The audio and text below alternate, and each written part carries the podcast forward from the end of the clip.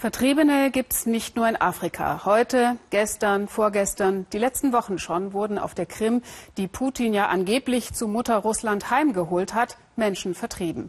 Ukrainische Soldaten von ihren Posten, Kriegsschiffen und Kasernen, Politiker aus ihren Ämtern und ganz normale Menschen, Ukrainer, von dem Stück Boden, auf dem sie heimisch waren. Es sind in den letzten Tagen viele Geschichten von der Krim erzählt worden. Diese hier haben Goline Atay und ihr Team heute bis kurz vor unserer Sendung aufgenommen. Ihre schwarzen Strumpfmasken haben sie abgelegt.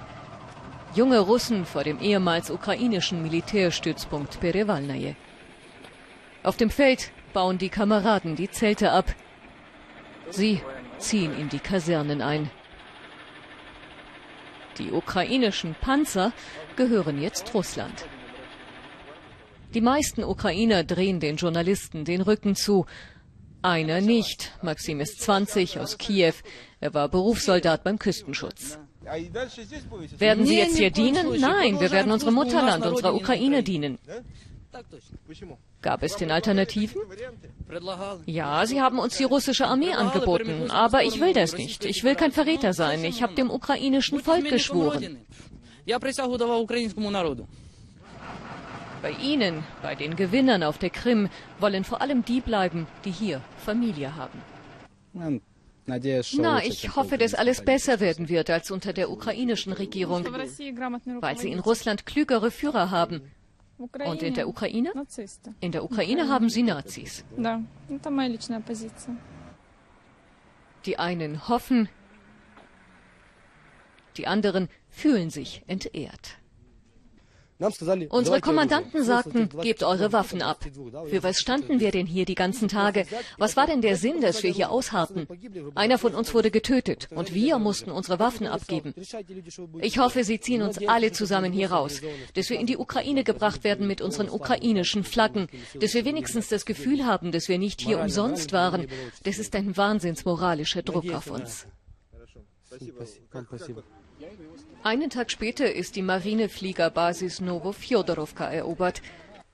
Alexander Schablowski, einst Kapitän auf einem sowjetischen U-Boot, kann jetzt seinen Lebensabend auf der Krim verbringen, in seiner Zweitwohnung.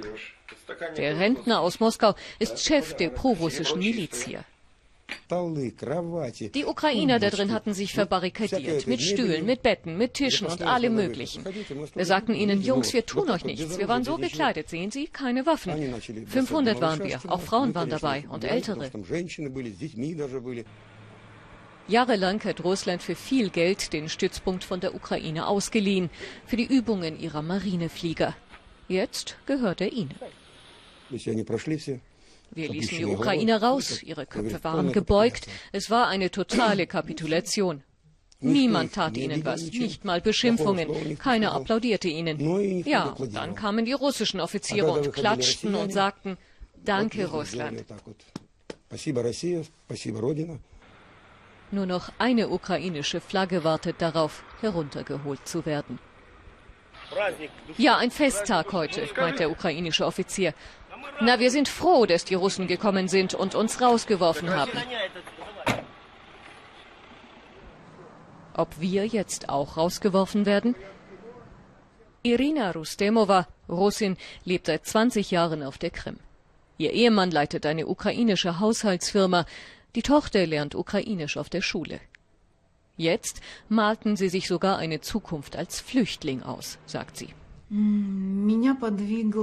Ich habe Anlass, den Milizen nicht zu glauben, diesen Männern mit Waffen, auch wenn die Situation um mich herum sehr glücklich aussieht und die Menschen jubeln.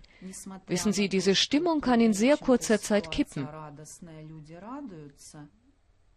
Ich bin Russin, sagt Irina, aber ich habe mich nie als Russin identifiziert.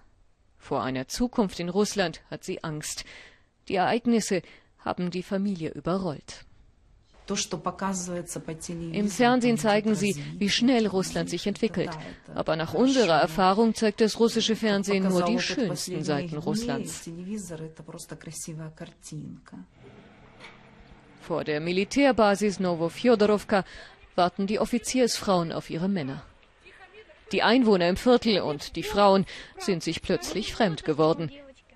Die Ukrainerinnen können nicht glauben, was sie heute erlebt haben. Die Leute fingen an, die Türen in der Kaserne einzuschlagen, eine nach der anderen, und rumzubrüllen. Wo versteckt ihr euch? haben sie gerufen. Dann warfen sie Rauchbomben und schlugen Fenster ein. Es war schon ein kleiner Krieg. Sie brüllten, raus hier, ihr seid auf russischem Land, ihr gehört hier nicht mehr hin.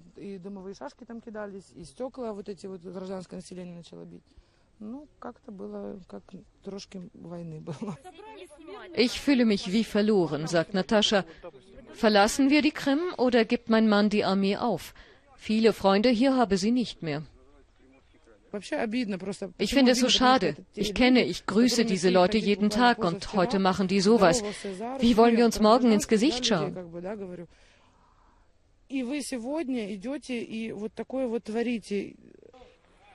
Die neuen Herren sind schnell eingezogen. Wir sprechen Russisch hier, nur dank der Russen, steht geschrieben.